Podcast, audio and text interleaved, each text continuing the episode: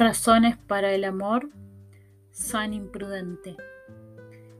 Gilbert Sefron se pregunta en uno de sus libros si la prudencia es todavía una virtud.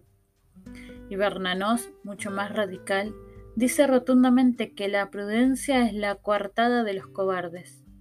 Algo muy parecido suelen pensar todos los jóvenes que dicen estar hartos de que amordacen su fuego a base de consejos prudentitos.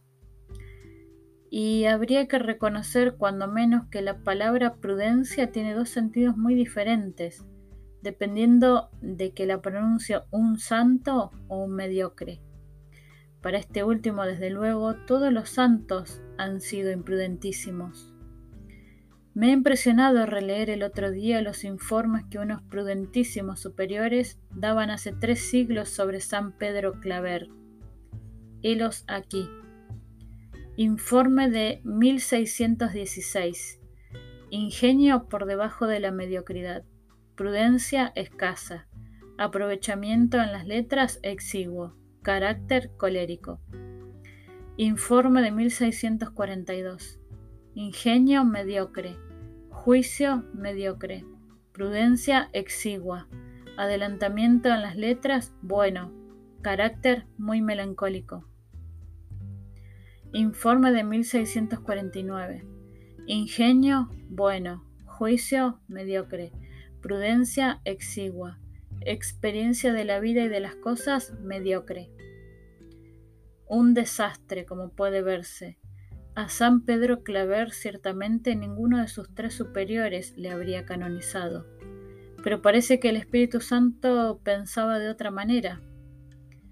Y hoy conocemos a estos tres superiores porque firman esos ingenuos informes, y a San Pedro Claver le tenemos en los altares, tal vez para que sirva de patrono de tantos audaces que fueron calificados de imprudentes por superiores cobardes. Entonces, ¿hay que decir adiós a la prudencia como virtud? No, ciertamente, pero sí habría que revisar el concepto de prudencia que suele circular por este mundo, ya que es un hecho que todos los santos han sido considerados excesivos, imprudentísimos.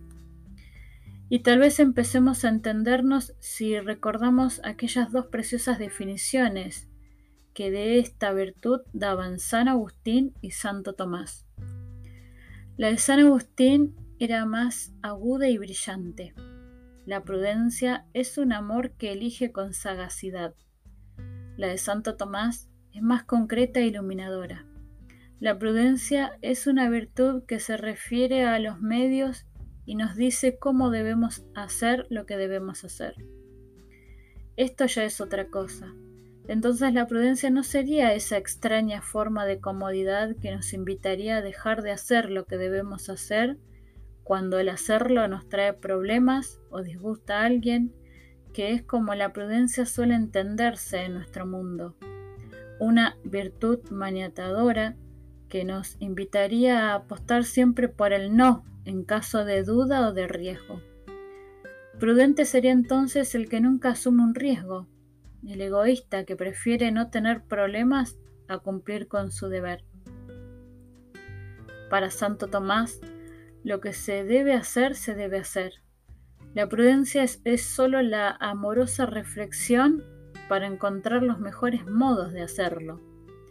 No la virtud que dice, no comas esa fruta, sino la que nos dice, antes de comerla piensa si está ya madura, porque si la comes demasiado pronto estará ácida y porque si por vacilaciones o miedo la dejas más tiempo del justo sin comerla, la comerás cuando ya esté podrida.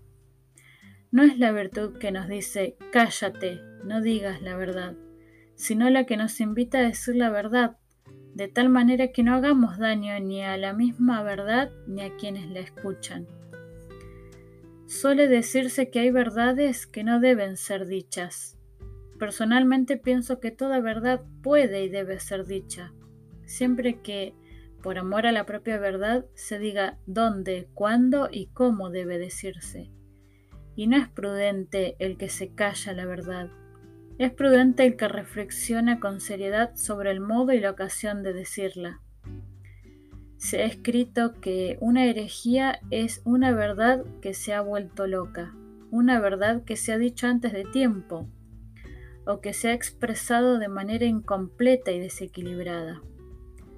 Es cierto, todos los herejes tenían parte de razón, pero añadieron las suficientes dosis de su propio desequilibrio para que sus verdades resultaran falsas, y quizá con su precipitación o su falta de medida, impidieron que esas verdades madurasen en ellos y quizás se retrasasen un siglo en su maduración para los demás.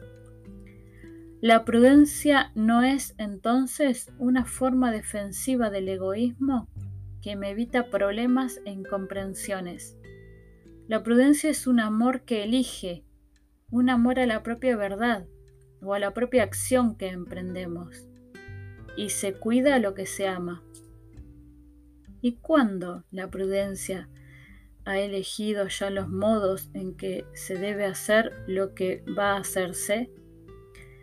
Entonces esa prudencia se retira y deja paso a la audacia, porque cuando la virtud de la prudencia no abre la puerta a la otra virtud de la audacia, las dos se pudren. Razones para el amor, san imprudente.